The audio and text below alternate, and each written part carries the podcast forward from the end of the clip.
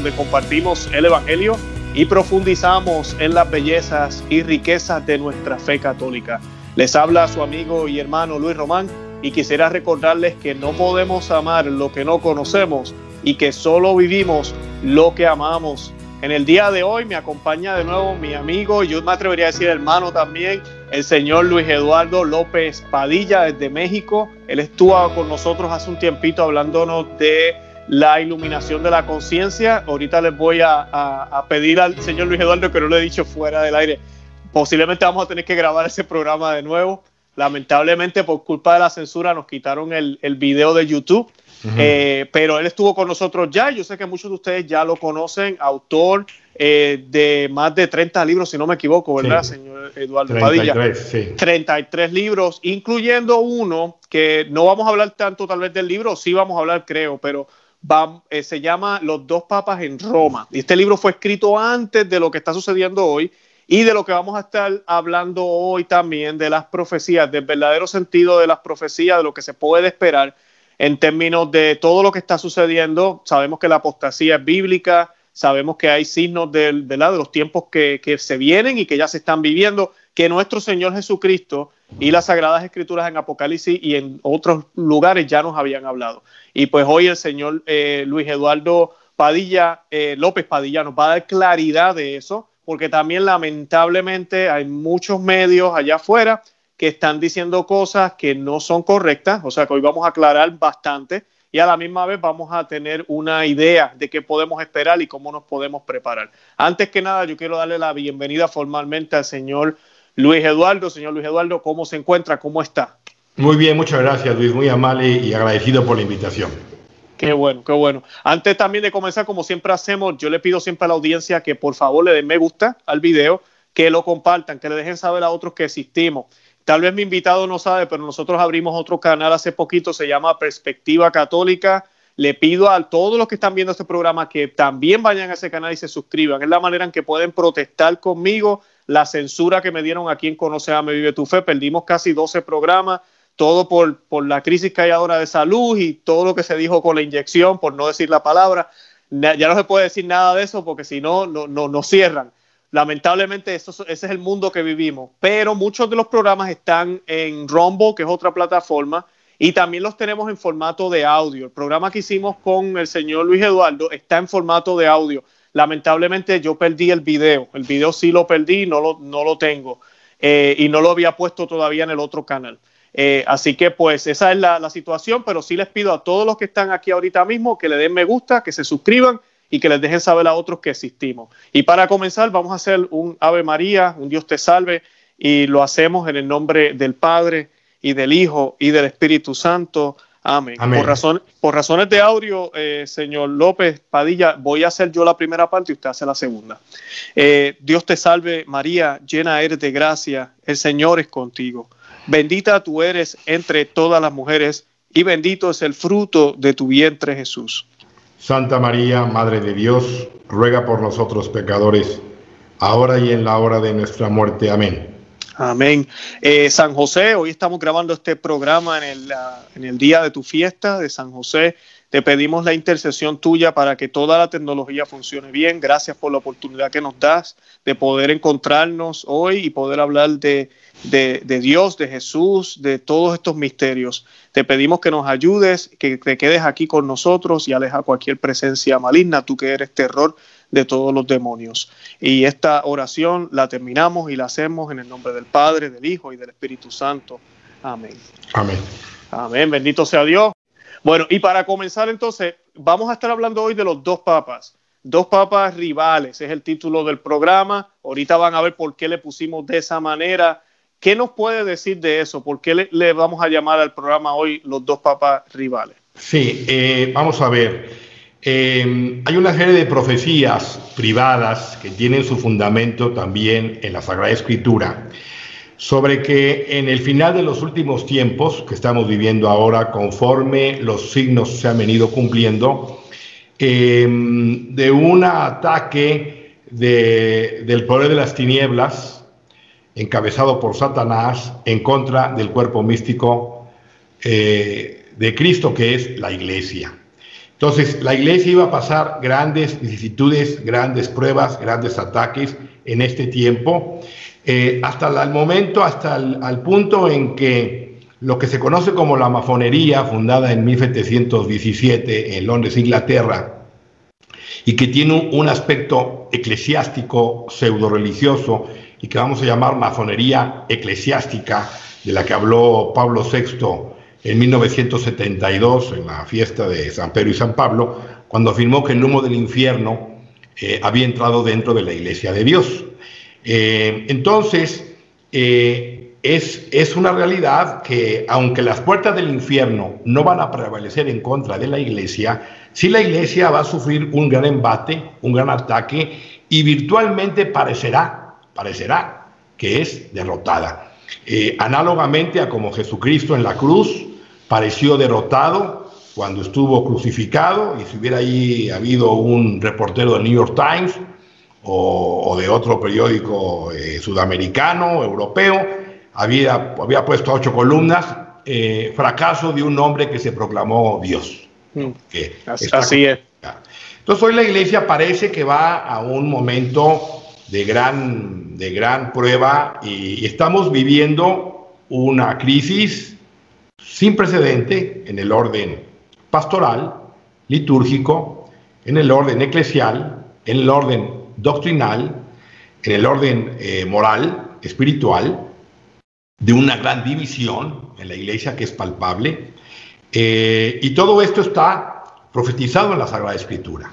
Entonces, la, Santísima Virgen, desde los últimos 200 años, y algunos místicos y santos también de de los últimos siglos fueron eh, concretando esta apostasía dentro de la iglesia con el surgimiento de un papa falso que iba a surgir al final de los últimos tiempos frente a un papa verdadero. Porque, por definición, para hablar de un papa falso, tiene que haber un papa legítimo, un papa verdadero, como ocurrió en el cisma de Occidente, eh, en el siglo XIV, en la que hubo no dos, sino tres papas que se disputaban el trono de Pedro. Bueno, la iglesia en esta, en esta etapa específica va a, pasar por un momento donde va a surgir un falso papa eh, versus otro papa auténtico. Por eso eh, sugerimos que el título de esta charla fuera Dos papas rivales. Ahora bien, ahora bien, estamos en un evento sin precedente con la renuncia de Benedicto XVI el 11 de febrero del 2008, eh, que hizo efectivo para el último día de febrero, y la elección de un nuevo papa, que es Francisco, y con una, una simultaneidad de un papa en funciones y otro papa que no está en funciones. Entonces, algunos analistas católicos, sobre todo en el sector mariano escatológico, han hecho un discernimiento y han interpretado que estos dos papas eh, rivales pues serían Francisco y Benedicto, lo cual es un error de cuajo, un error de raíz. Su servidor, eh, uno de los libros que tuve oportunidad de escribir eh, en el 2006 fue este, si me permite ponérselo a... Sí, adelante, claro. Dos papas en Roma. Esto fue escrito hace 15 años desde luego antes de que fuera eh, electo eh, Francisco y obviamente antes de que renunciara Benedicto XVI. El libro, el, libro está, perdone que le pregunte, ¿el libro está eh, para la venta? no, no, no. Está la venta ahorita. El libro, el libro, por varias razones, consideré mejor descatalogarlo y eventualmente pudiera yo hacerlo llegar vía digital pero no lo, no lo tengo dado de alta ni en las, ni en las redes eh, sociales ni digitales de venta, que tengo algunos libros, por varias razones que, que se van a, desprender de esta, de esta charla o de esta entrevista del día de hoy. Entonces, cuando escribí ese libro, eh, precisamente hablaba de lo que estoy mencionando, del enfrentamiento en el futuro de dos papas rivales, fruto de una serie de profecías privadas avaladas por la Sagrada Escritura. Pero viene la renuncia de Benedicto y viene Francisco. Entonces algunos me han afirmado pues de que el libro resultó ser profético porque estamos viviendo los dos papas en Roma. Pero este título del libro no se refiere al evento actual eclesial que vivimos.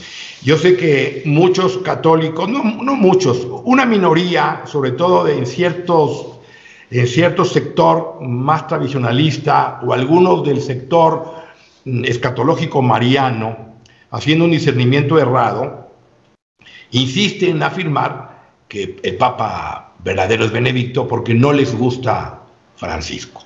Entonces, sí me parece que esto hay que dejarlo claro, incluso recién hubo una entrevista que salieron los medios donde supuestamente eh, algunas fuentes vaticanas afirmaban de una entrevista que no fue grabada ni fue filmada, de que Benedicto había afirmado que solo había un papa. Y muchos salieron a decir que eso era falso.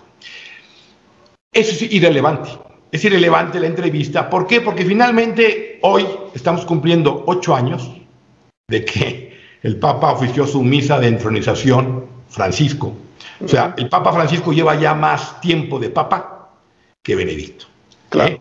Y finalmente hay un principio en derecho canónico eh, muy importante, que es la pacífica universalis ecclesiae adesio, es decir, la aceptación pacífica y universal por parte de toda la iglesia del Papa que fue nombrado, que es Francisco. Es decir, el 99% del mundo católico, de los obispos, del clero y de los laicos, tenemos claro que el Papa es Francisco.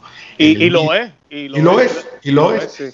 Y, el canon de la misa, este, pues diaria, pues menciona a nuestro Papa Francisco. Entonces, eh, eh, llega un momento a hacer un poco una, una discusión bizantina, como se dice, o sea, necia, eh, lo cual no quiere decir que, que el Papa Francisco tenga que ser algo que sea del gusto de todos, no, y, que hay que repetir algo que ya la mayoría lo sabe, pero me gustaría enfatizarlo, si usted me lo permite.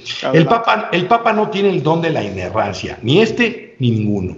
El único que tiene el don de la inerrancia es Cristo y la Virgen. O sea, ellos no fallan, ¿eh? Eh, Dios es perfecto y en Él no hay error.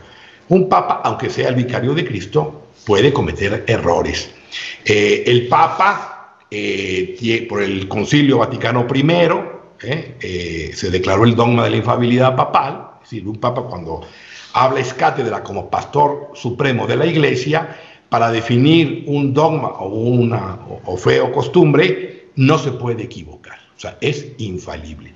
Fuera de eso, no es que el Papa sea hereje, porque yo, yo quisiera un poco aclarar este punto, no es que los papas sean herejes. Los únicos dos casos donde hubo una duda de que un papa haya sido hereje, y cuando hago, hago herejía, Luis, Estoy hablando de una enseñanza pertinaz, de una enseñanza abierta, constante, de un papa que vaya en contra de un dogma declarado de la iglesia, de un dogma que está establecido en el credo. O sea, que alguien niegue abiertamente eh, el dogma de la Inmaculada Concepción, el dogma del infierno eterno. Eso sería una herejía, porque un papa puede decir una herejía. Usted y yo podemos decir una herejía en un programa sin pretenderlo, sin ser consciente de una afirmación pero eso no es ser hereje, o sea, esa es una, una distracción, eso fue una afirmación que luego después de evaluarla podríamos considerar que esa afirmación es errónea, me retracto y asunto arreglado. Por ejemplo, como el tema de la Pachamama. La, Pachamama que hubo en el Vaticano fue un, tema muy lamentable, desafortunado, pero una cosa es que se haya dado eso, que creó una gran confusión, y otra cosa es que el Papa enseñe que hay que adorar a la Pachamama en lugar de al dios uno y. O sea, hay una diferencia importante. Entonces, los únicos dos papas en la historia de la iglesia que tuvieron, mm, que hubo dudas sobre que podían cometer una, herejía fueron Honorio I en el siglo VII, que afirmó sobre el monotelismo, o sea que en Cristo solo había una voluntad, la divina, y Juan XXII en el siglo XIII, que afirmó que la visión beatífica de los salvados era hasta el fin de la historia. Hasta el fin del, ajá, Entonces, eh, pero luego se aclaró que Juan 22 lo dijo como una opinión personal, o sea, era una opinión, entonces no hay herejía, es una opinión. Un papa puede opinar algo sobre moral, sobre teología, eh, en la que no estemos de acuerdo, pero no quiere decir que esa afirmación sea necesariamente una declaración dogmática. Y en el caso de eh, Honorio I, él eh, luego vino Roberto Belarmino en el siglo XVI, que fue un doctor de la iglesia, lo vino a, digamos, a, a darle su lugar, a restablecer su lugar del Papa, diciendo que en realidad el error del Papa Honorio I fue eh, un pecado de omisión, un acto de omisión porque dejó un poquito el tema, pero no es que haya sido abiertamente consistente en enseñar la, la idea de que en Cristo solo había una voluntad divina. Entonces, ¿por qué digo esto? Porque finalmente Cristo nuestro Señor dice a Pedro, Pedro, yo he rogado por ti, yo Jesús he rogado al Padre para que tu fe no desfallezca. Entonces, en esto consiste el bastión incólume de dos mil años de la iglesia, en, no solo la iglesia, sino en la cabeza de Pedro, porque Pedro y Cristo son una misma piedra. Y entonces, ¿podrá haber un papa confuso? Sí. ¿Podrá haber un papa humanista? Sí. ¿Puede haber un papa con errores? Sí. ¿Puede haber un papa que haga una afirmación peligrosa en el ámbito teológico, moral y doctrinal? Sí. Incluso un papa se puede ir al infierno. O sea, un papa no tiene ganada la salvación eterna por ser papa. Puede perfectamente si no vive conforme al Evangelio, igual usted y yo, si no vivimos conforme al Evangelio, pues nos podemos condenar. O sea, nadie tiene la, salvación ganada por el hecho de ser papa o ser sacerdote o ser obispo. Entonces, señor Luis, disculpe que lo interrumpa. Sí, sí, ah, sobre lo que, el pasaje que usted dijo ahora de, Jesucristo orando por Pedro, ¿verdad? Orado por ti, ¿verdad? Porque Satanás, ¿verdad? Quiere básicamente confundirte por, por, por la misión que tiene, ¿verdad? Algo que yo le digo a las personas que nos siguen y esto es bien importante, es nuestro deber de católicos orar por el santo, por el sumo pontífice, orar por el Santo Padre, eh, independientemente de lo que esté pasando. Si está dejando que sucedan cosas, si los comentarios crean confusión, si lo que esté sucediendo, no necesariamente tenemos que estar de acuerdo en las cosas que él no está declarando formalmente eh, pero hay que orar por él, porque el mismo Cristo nos pidió que oráramos hasta por, nuestros enemigos, y el Papa no es nuestro enemigo, pero, ¿verdad? pero imagínate, si nos pidió por nuestros enemigos, ¿cómo no voy a orar por el Papa? Y lo digo porque lamentablemente personas que también han adoptado, han adoptado esta idea de que el Benedicto es el Papa, Francisco no es, lamentablemente yo he tenido que borrar comentarios en mi canal, señor Luis, eh, inclusive bloquear personas porque es horrible a veces las cosas que dicen y se llaman católicos. Así es. ¿Sabe? Y eso no está bien. Primero que nada, odiar o, o, o tratarle a una persona con desprecio está mal. Es punto. Y segundo, que sea el papa de tu iglesia, de la iglesia que nos dejó Cristo, peor todavía, independientemente. Entonces, eso a mí yo le, no sé si aquí tal vez alguno de los otros hermanos que tienen estos canales que están creando mucha confusión van a ver este video, pero yo encarecidamente les pido que se retracten y tengan mucho cuidado con lo que dicen, porque cuando yo veo esos sentimientos salir de católicos y hablar con ese odio y mencionan cosas como es el anticristo, el falso profeta, el usurpador, ¿qué no dicen? Y tú dices, wow, ¿y dónde está el amor al prójimo? ¿Dónde está el Señor en tu corazón? ¿quiénes somos nosotros para estar hablando de esa manera? Además de que no tenemos ninguna autoridad. Nosotros somos solo laicos, que debemos dejarnos guiar por la iglesia, que sí, está llena de pecadores, empezando por nosotros mismos. Así que debemos seguir el ejemplo de Cristo, que él mismo decía, yo estoy orando por ti. Así debemos, si somos cristianos, hacemos lo que hace eh, Jesucristo, y Jesucristo está intercediendo por cada uno de los papas que ya pasaron, que están y que pasarán. Así, que tú y yo estamos llamados para hacer lo mismo. Solo quería añadir eso porque es lamentable ver eso. Sí, sí, sí, profundamente correcto y este y muchos, repito, podemos estar no de acuerdo con algunas enseñanzas, opiniones del Papa, pero ya caen van del prejuicio claro a una falta de caridad, porque nada de defender la doctrina cae en la dureza del corazón. Claro. Entonces, eh, no se puede hacer ningún juicio ni podemos hablar mal de nadie porque el mandamiento del amor es muy claro. Y si yo quiero hacer una corrección fraterna al Papa, y porque a mí me, dicen, es que Pablo lo corrigió, pues sí, tú lo has dicho, Pablo. Catalina de Siena, tú lo has dicho, Catalina de Siena, o sea, doctora de la iglesia, el bastión de, de los gentiles San Pablo, o sea, que tenían una vida espiritual profunda y mística como para saber llamar la atención pero siempre hay que hacerlo en todo caso en lo privado, con una carta privada, o sea, siguiendo las reglas de, la, de lo que es la corrección fraterna y de lo que es la caridad ante todo. Y rezar mucho por el Papa porque lleva una terrible cruz eh, la iglesia está pasando por una espantosísima prueba en todos sentidos y el Papa es la cabeza y hay que rezar todos los días por él. Eso es lo importante. Y por último, el tema de Benedicto, más para terminar, eh, aquellos que siguen insistiendo, que es un poco necio, eh, finalmente Benedicto, como dije hace un momento, no ha hecho ningún acto de gobierno, lo cual sería, como dijimos en México, tan malo el pinto como el colorado, eh, porque ha estado calladito el Papa no ha ejercido acto de gobierno, no ha nombrado cardenales, no ha nombrado obispos, entonces entraríamos en una situación caótica en la iglesia que viola varios principios canónicos y que simplemente eh, entender que el Papa Benedicto pues reza por la iglesia y se acabó, pero el Papa es Francisco y rezar por él. Entonces, e, esta situación eclesial eh, atípica que estamos viviendo no tiene nada que ver con lo que ahora vamos hablar sobre la, eh, los dos papas rivales que, como veremos eh, a continuación, suponen la existencia de dos iglesias. Esto a uno le va a llamar la atención, pero finalmente la masonería siempre ha querido establecer, como le dijo la Virgen al padre Gobi, fundador del movimiento sacerdotal mariano, que el demonio quería establecer un falso Cristo y una falsa iglesia. Entonces vamos a ir explicando esto con detenimiento. Usted me pregunta que de dónde surge. Yo le diría a usted que el, tema actoral de todo este tema, de todo este asunto de los dos papas, curioso y paradójicamente surge de Fátima. Y para muchos le va a sorprender lo que vamos a decir ahora. Fátima es una aparición aprobada por la Iglesia repetidamente y sabemos que hay un secreto dividido en tres partes, la visión del infierno, el anuncio del fin de la Primera Guerra Mundial, la Segunda Guerra Mundial, etc. Y una tercera parte eh, en la que empezaba con las palabras en Portugal siempre se conservará el dogma de la fe. Así empezaba la tercera parte del secreto. Lo que nos dieron a conocer en el 2000 fue una visión, no las palabras que dio la Virgen a la, a la evidente Lucía. Eh, el secreto de Fátima tiene visión y tiene palabras. Por eso la Virgen le dice a Lucía, cuando revela la primera parte del secreto, ustedes han visto el infierno a donde van las hablas de los pobres pecadores.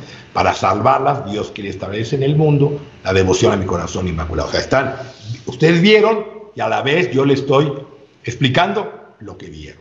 Entonces, eh, Quisiera yo mencionar lo que dijo el entonces Benedicto XVI cuando voló de Roma a Fátima en el año 2010 a la beatificación de los niños Francisco y Jacinta Marto. Y muchos acordarán de esa frase muy importante de Benedicto y él dijo, se engaña quien piense que el tema de Fátima ha concluido.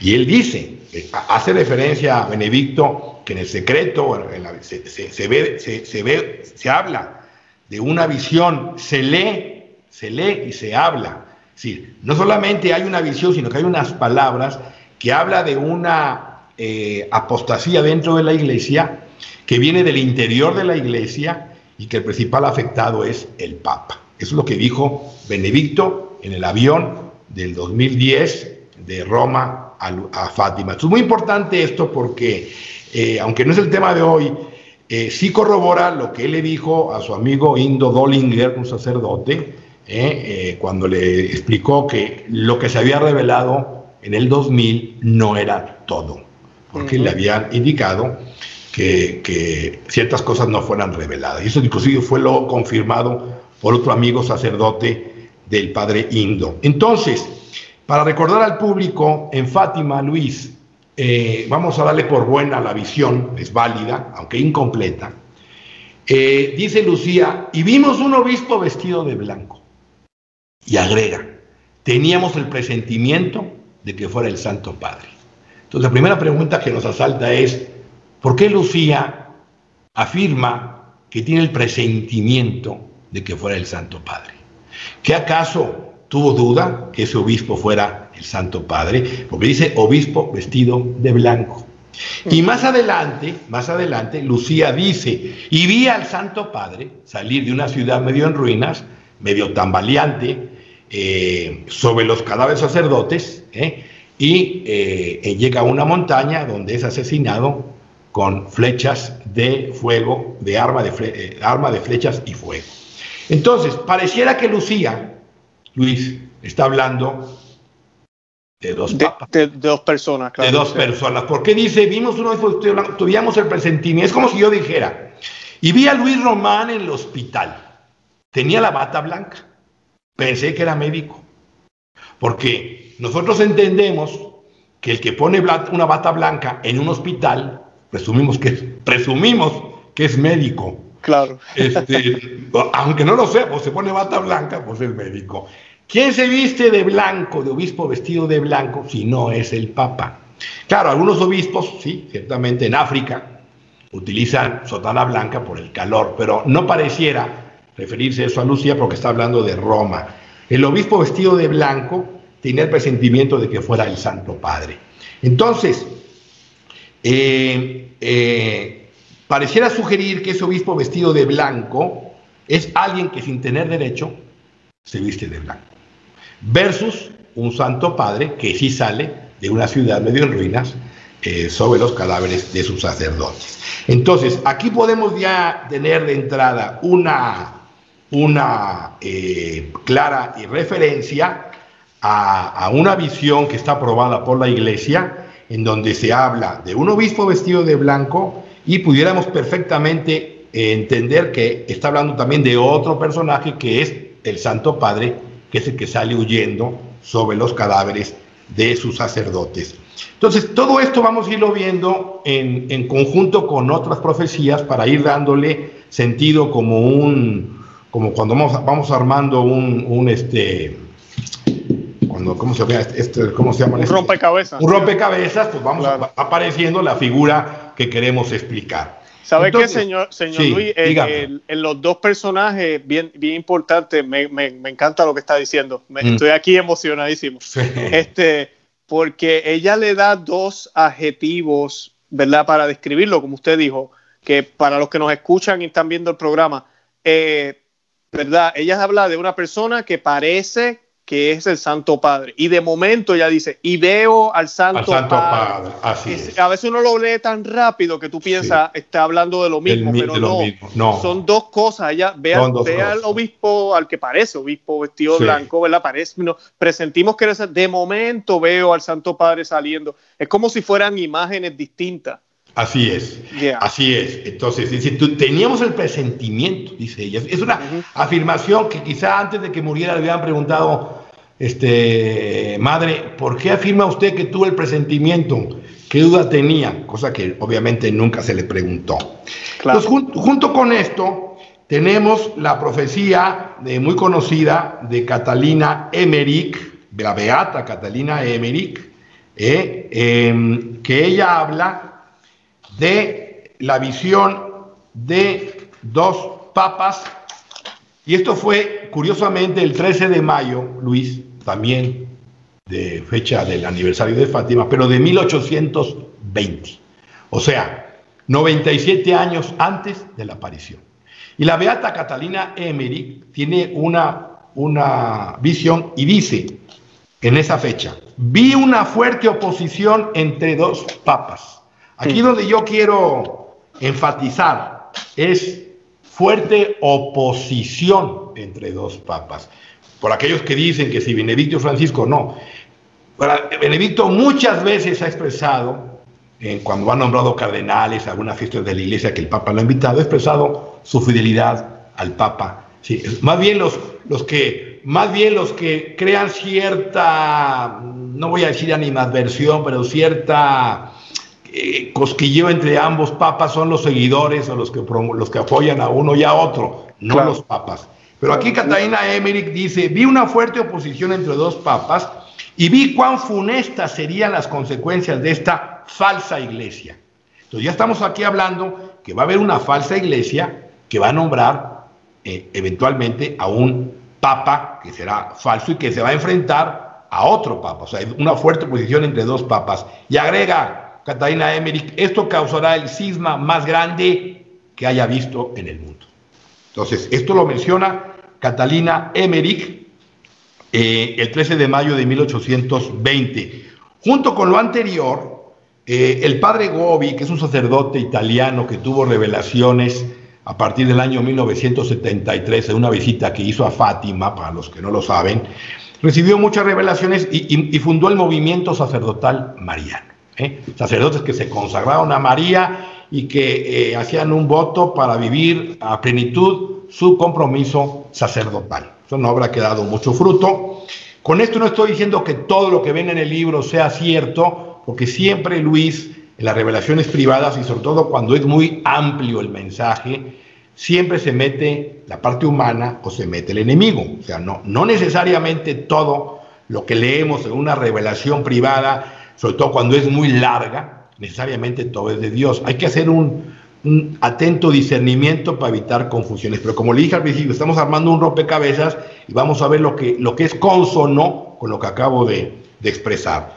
Y en varios mensajes y siempre en relación a la fecha de Fátima, la Virgen al padre Gobi le dice, la iglesia 13 de mayo del 90, 13 de mayo, la hmm. iglesia conocerá la hora de su mayor apostasía, pues el hombre de la iniquidad se introducirá en el interior de ella, dice al padre Gobi.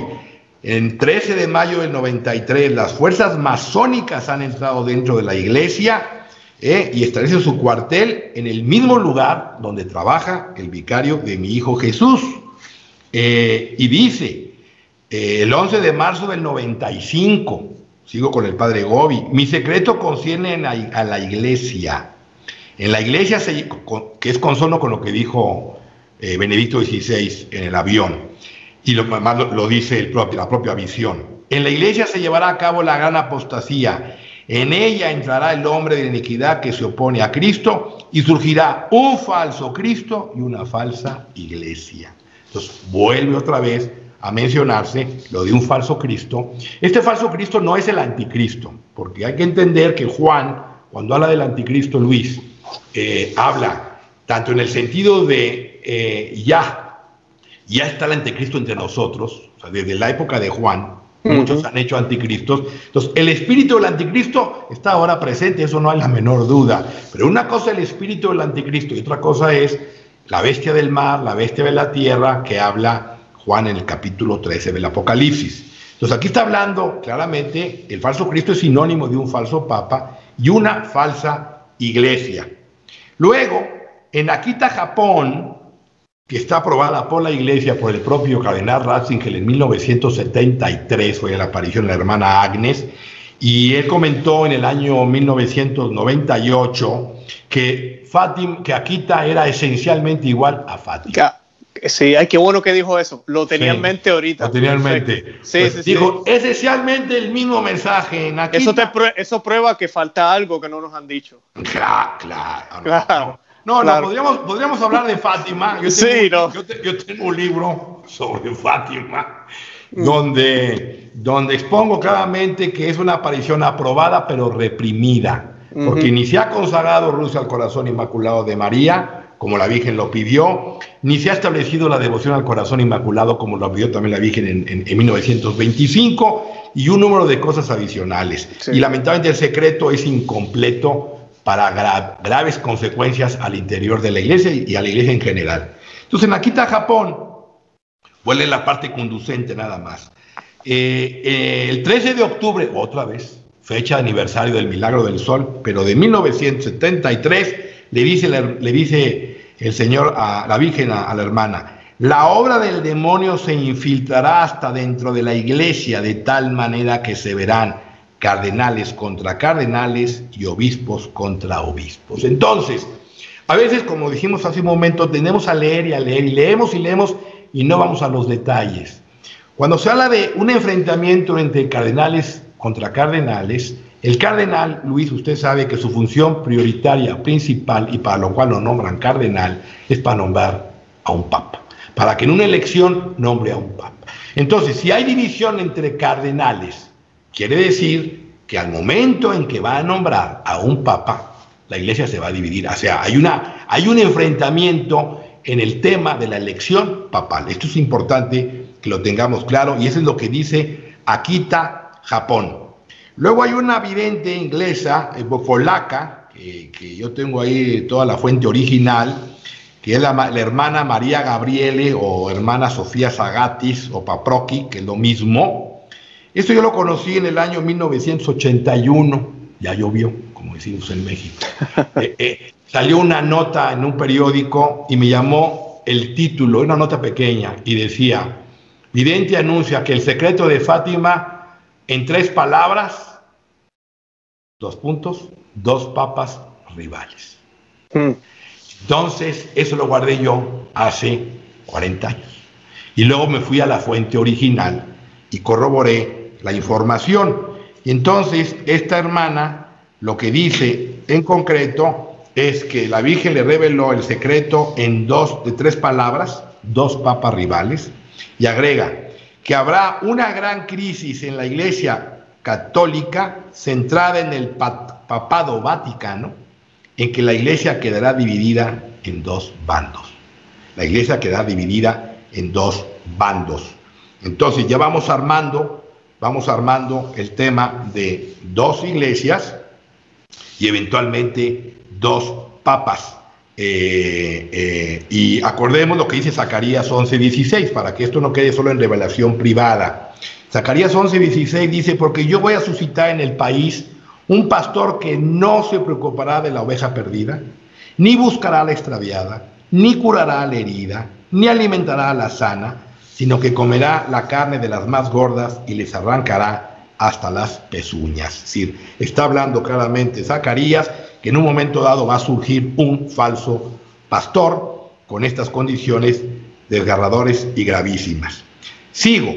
El padre Malachi Martín, que es un sacerdote que fue jesuita y luego dejó la orden jesuita, la orden, no dejó el sacerdocio, eh, y luego tuvo una dispensa eh, de la parte económica por parte de Pablo VI, que ha escrito muchísimos libros. El padre Malachi Martin, ya fallecido en 1999, en el programa de Art Bell Show en los Estados Unidos, eh, habló sobre el secreto de Fátima. Quiero que sepa usted que no sé si, si sea de su conocimiento para usted y para el público, que eh, aquella, aquella tarde de 1960, de febrero 8, que salió un comunicado del Vaticano, de la oficina del Vaticano, para decir que la iglesia no quería comprometerse en las palabras que la Virgen le había revelaba a los niños y por tanto no se iba a revelar el secreto de Fátima. Entonces, fuentes fidedignas afirman que Juan 23 leyó el secreto y afirmó que él no quería ser profeta de calamidades. Pero el Papa, pero no solo lo leyó Juan 23, lo leyeron varios prelados de la iglesia. O sea, no fue solamente el, Juan 23. Entre ellos lo, lo leyó el cardenal Bea, cuyo asistente del cardenal Bea era el padre Malachi Martin, a quien también el cardenal le permitió leer el secreto. A ellos le hicieron firmar un documento bajo excomunión de que no podían revelar, por lo menos eh, la esencia, bueno, el contenido palabra por palabra del secreto. Pero el padre Palachi, en, en ese programa de radio que estoy mencionando, dijo que el secreto hacía referencia a un antipapa que iba a ser controlado por el demonio y que usurparía la sede de Pedro eh, encabezando una falsa iglesia. Entonces, Luis, no podemos hablar de una falsa iglesia si no hay una verdadera iglesia. Hoy, usted estará de acuerdo conmigo y el público también, que nuestra iglesia católica, a la que somos fieles y pertenecemos a ella, hoy está como mm, mezclada. Hay sacerdotes marianos, tradicionalistas, que ungen con su vida de entrega en la Santa Misa, que dan la comunión de los días y en la boca, que imparten los sacramentos como Dios manda, que son devotos de María, etc. Y hay otros sacerdotes que han entrado en un mundo más eh, superficial, mundano, eh, alejado de los principios que rigen a la iglesia y entre ellos incluso obispos y cardenales. No estoy diciendo nada nuevo, eso existe y eso se aplica tanto a la pastoral como a la liturgia, como a la moral, como a la vida espiritual, etcétera. sí, se están dando los primeros síntomas, se están dando ahorita, eh, pero todavía no hay una. Pero todavía no, hay, una marca clara. No, todavía no hay una marca. Eh, está, está todavía mezclado. Sí, hoy hay un problema grave en Alemania. En Alemania, oh, en Alemania ya virtualmente con las eh, afirmaciones que han determinado con, en su sínodo la Corte Episcopal Alemana, pues básicamente son a favor del matrimonio homosexual, eh, a favor de la ordenación de las mujeres, que además es un dogma que el Papa Juan Pablo II estableció como verdad de fe, que no puede, bajo ninguna circunstancia, ser ordenada como sacerdote a la, mujer. Eh, o sea, es, algo exclusivo a los varones. Esto, y otro tipo, una serie de afirmaciones que son claramente sismáticas, y, que definitivamente este, ahí ya estamos eh, enfrente de un cisma, pero que, sería ya, ahí sería un cisma de una iglesia particular, lamentable, importantísima como la alemana. Pero aquí estamos hablando de un cisma a nivel universal, a nivel de toda la iglesia universal. Entonces, eh, tenemos también a Karol Wojtyła, que siendo obispo de Cracovia, fue al Congreso Eucarístico de Filadelfia en 1976, palabras que ya muchos conocen, y él eh, afirmó lo siguiente, Carol Boitigua, estamos ahora ante la confrontación histórica más grande que los siglos jamás han conocido. Estamos ante la lucha final entre la iglesia y la antiiglesia. El Papa deja en claro que hay una lucha entre la iglesia y la antiiglesia. También Quisiera yo mencionar, aunque algunos a lo mejor no estarán de acuerdo, pero es una mística eh, que nació en Egipto eh, y que promueve la unidad de las iglesias, y hablo de Basula Raiden, que si bien no está aprobada por el Vaticano, tampoco está condenada. Y hay toda una obra muy interesante que está en, internet para el que quiera conocerla, que es eh, TILG, o sea, la verdadera vida en Dios, la verdadera vida en Dios, y ella recibió varias revelaciones también sobre este tema del cisma y le dice a, a, Basula Raiden, eh, dice, por medio de la fuerza y la traición invadirán mi casa. 3 de octubre del 94. Abrí todos vosotros los ojos y mirad la conspiración de mi casa. Conspiración y traidores van juntos. Uno que comparte mi mesa se está rebelando contra mí y contra todos los poderes de mi reino. Uno que comparte mi está hablando de un eventual cardenal. Eh, acordémonos de la cita de la escritura, se irá el pastor y se dispersarán las ovejas. Vuestro pastor, dice el 18 de marzo del 93, el Papa será golpeado y los gemidos de mi pueblo atravesarán los cielos. Y agrega, si alguno cruzase vuestro camino y os dijese, vuestra fidelidad que profesáis por este Papa cambiarla por el fuerte movimiento de este otro papa, no cambiéis. Habrá, tendrá lugar un censo sin consultarme, o sea, un cónclave sin consultarme. Entonces, está claro que aquí habla de dos papas que están enfrentados conforme a la visión que tuvo eh, la beata Catalina, Catalina Emmerich. Eh, está también el mensaje de San Francisco, que muchos se lo aplican a la, actual situación, eh, donde dice, habrá un papa electo no canónicamente que causará un gran cisma, eh, que sería aplicable para esto que vamos a vivir en el futuro. Ya mencioné lo del padre Gobi, recordamos también lo que dijo el cardenal Luigi Chiapi, sobre Fátima, él decía al cardenal que la pérdida de la fe en la iglesia o sea, la apostasía eh, comenzaría a partir de la cúspide de la iglesia, o sea, a partir del nivel más alto, que es en relación al nombramiento de un papa. Esto, recordemos que la masonería, eh, Luis, la masonería eh, que se ha metido dentro de la iglesia, pretende establecer un falso, una falsa iglesia, y una falsa iglesia para que luego venga o surja un, un papa verdadero, un papa falso. Entonces, en el libro de La masonería dentro de la iglesia de, Pierre Virion, afirma que se establecerá una falsa iglesia que se implantará desde Roma, pero al margen de Roma, sin Roma, a pesar de Roma y contra Roma. O sea, al margen de Roma, sin Roma, a pesar de Roma contra Roma, pero que surgirá de, sin embargo, Roma misma le va a dar su consagración.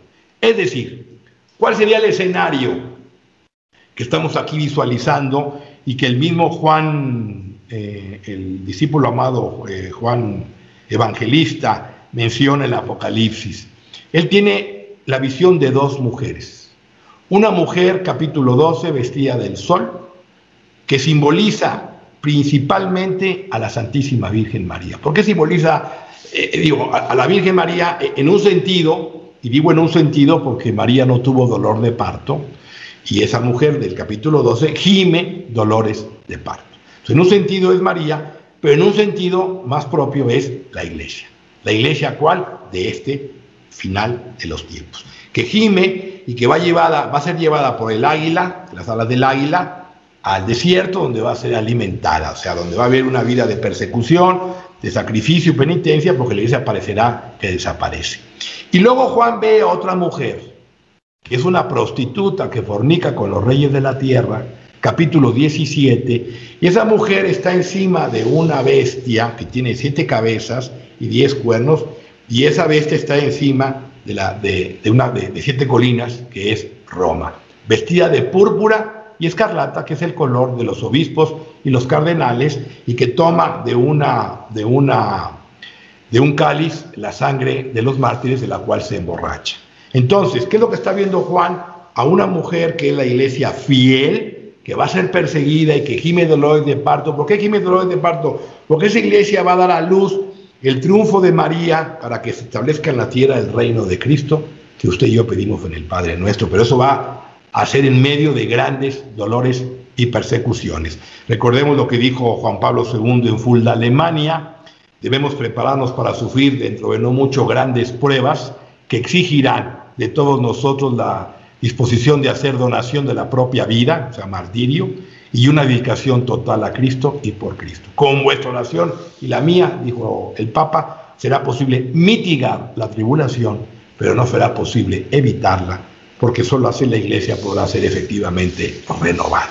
Y agregó cuántas veces la sangre ha brotado de la renovación de la iglesia y esta vez no será de manera distinta. Y junto a esa mujer, Juan ve a la prostituta, que sería la iglesia falsa. La iglesia falsa que se va a dividir de, eh, en la, en la, en, en el, eventualmente en el siguiente cónclave. Me faltó una importantísima revelación que corrobora todo lo que le estoy diciendo y que es la siguiente, que es la de Marga. Marga es una española que tiene director espiritual, vidente española, y que ha, fruto de sus revelaciones, ha escrito eh, tres libros, los, los, mensajes. Uno es eh, La verdadera devoción al corazón de Jesús, el otro es El triunfo de la Inmaculada y el tercero es El reino eucarístico. En el primer tomo, en el primer tomo, nuestro Señor le habla de un aldabanazo que va a haber en la iglesia, de un gran golpe que va a haber en la iglesia, eh, que va a ser motivo de profundo escándalo y división.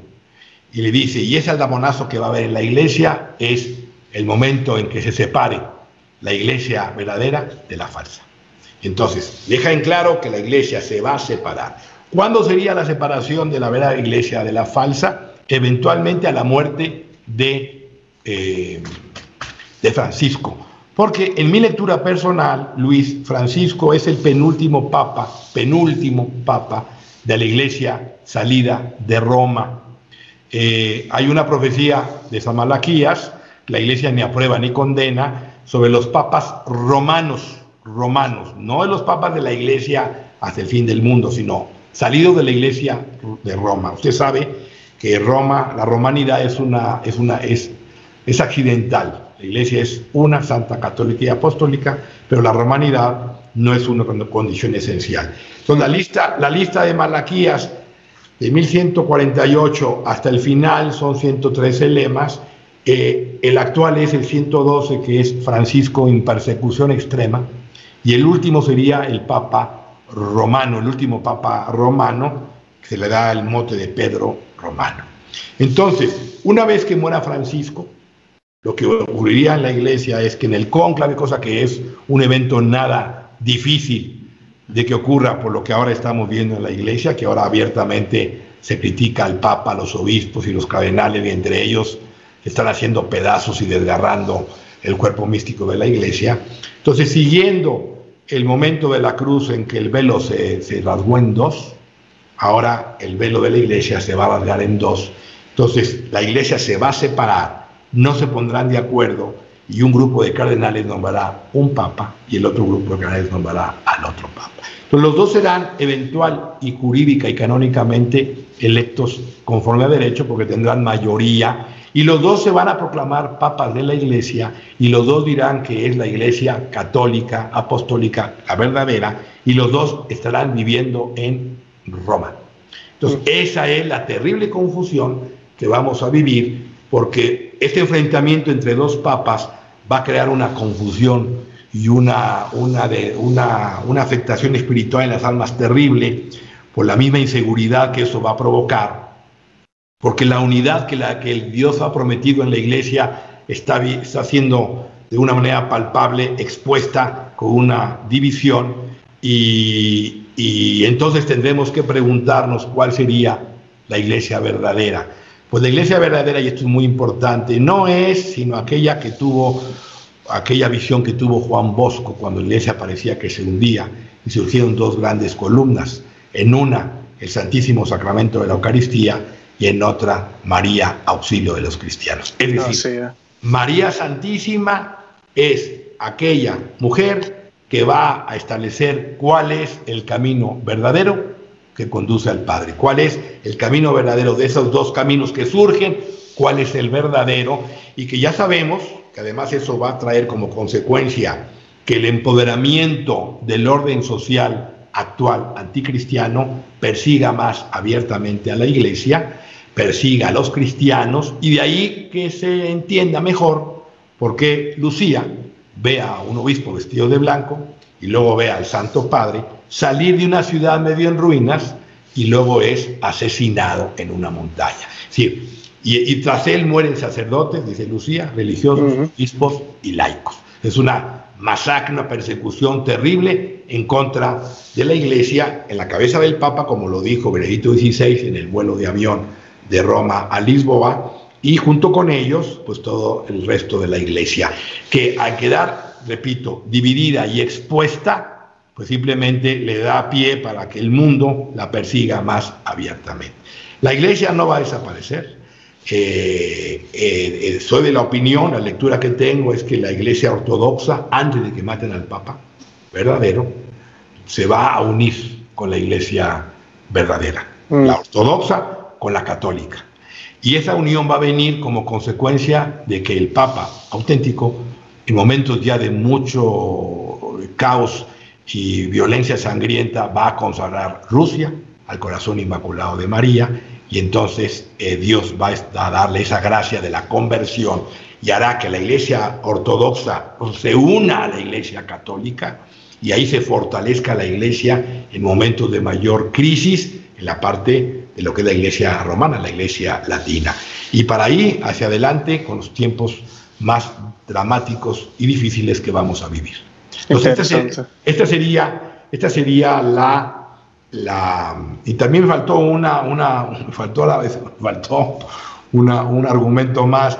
En Anguera, Brasil, que es otra aparición que hubo de un eh, vidente José Regis, eh, o Pedro Regis, perdón, también le dice Nuestra Señora a, a este vidente que el trono de Pedro, el, dijo, hijo mío, ten cuidado, la iglesia pasará una gran prueba, el trono de Pedro tendrá dos hermanos. El trono de Pedro tendrá dos hermanos, eh, o sea, dos papas.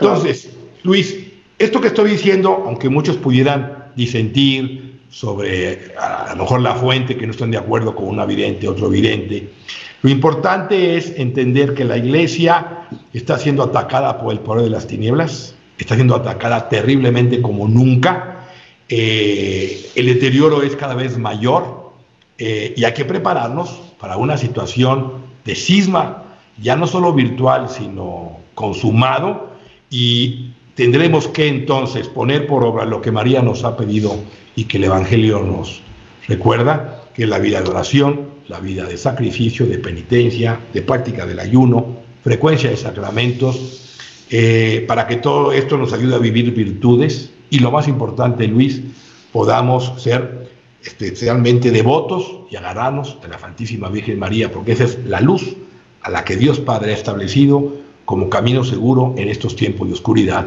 para la iglesia. Esa es, la, esencia, importante para... Porque alguno podrá decir, ah, ese evidente no, no está probado, este evidente tiene sus dudas. ¿Me comprende? Entonces, claro.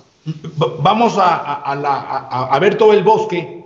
¿eh? Eh, podrá uno y sentir, muy bien. Yo estoy convencido por otras razones que me voy a reservar ahora, que así van a ser las cosas, el tiempo lo corrobora y lo más importante, repito, que podamos eh, fortalecer nuestra vida espiritual más de lo que hemos hecho ahora por los dificilísimos tiempos eclesiales que están por venir y que finalmente es lo que la Virgen ha profetizado en las apariciones auténticas. Simplemente en la Salet lo dijo la Virgen, ¿no? En 1846, Roma perderá la fe y se convertirá en la sede del anticristo. No el anticristo último, del que habla Juan capítulo 13, sino el anticristo del espíritu del anticristo, de muchos que han hecho anticristos, que en este caso sería la mafonería que se ha metido dentro de la iglesia, como le menciona la Virgen al padre Esteban Gómez. Claro, no, ¿sabe qué, señor? Eh, Luis, eh, tiene toda la lógica del mundo. Yo, eh, si miramos la historia también, uno mira la crisis, usted la mencionó al principio, de los 1300 con el Papa Urbano VI y Clemente XII, creo que era. Eh, séptimo. Eh, séptimo. Séptimo, sí. Ellos eh, fue, habían dos papas, fueron dos conclaves. Y hasta tres. Después, después vino un tercero. es posible, o sea, para los que nos están viendo, ya ha pasado. Lo que pasa es que en aquella época, ¿verdad? Tal vez no, muchos no lo vieron como se ve ahora, porque estamos viviendo tiempos distintos ahora. Y ahora definitivamente también lo que hay en guerra, en aquel tiempo era más político tal vez, habían imperios envueltos y cosas. Ahorita es el alma de la iglesia básicamente y la creencia, lo que creemos. Es una batalla sangrienta como usted mencionó, pero definitivamente se ve, se respira y sí, aquellos que me están viendo que piensen, nada, eso es imposible, ¿cómo se van a dividir en un conclave? Sí, sí puede pasar y yo estoy de acuerdo con usted, señor Luis. Había, hay una persona aquí en Estados Unidos, yo sigo mucho al doctor Taylor Marshall, y los otros días él dijo exactamente eso en el programa. Él dijo que él veía que después que Francisco muriera, posiblemente iba a haber una, una, ruptura en la iglesia, iban a haber un conclave donde no se iban a poder decidir, iban a haber dos papas. Cuando él dijo eso, yo me acordé de usted, porque nosotros habíamos hablado de esto ya hace tiempo ya. Así y, es. Y yo dije, wow, esto es lo mismo que el señor Luis está diciendo y este señor lo acaba de decir aquí. Fíjense eh, que yo, di una plática, perdón que le interrumpa, en Argentina, en, Argentina en 1998, no recuerdo ahora, y la plática y fue este tema. Al terminar la plática se me acerca un hombre mayor y me dice, oye, estoy sobrecogido. ¿Y por qué? Le digo, porque yo, te, yo tuve una hermana monja muy santa en los años 50 que me di, el hombre ya mayor, ¿eh? y me dijo a mi hijo, reza mucho por la iglesia, porque eh, le había dicho la monja, eh, en el futuro de un cónclave saldrán dos papas. Eso le dijo la monja a este señor argentino, que, que por cierto, él, él es autor de este cuadro que tengo aquí, por cierto. Ah, mira eso. Este cuadro que está aquí, él me lo regaló en Córdoba, Argentina. Y me llamó la atención, una monja dijo, usted eso que acaba de decir, exactamente lo mismo lo dijo.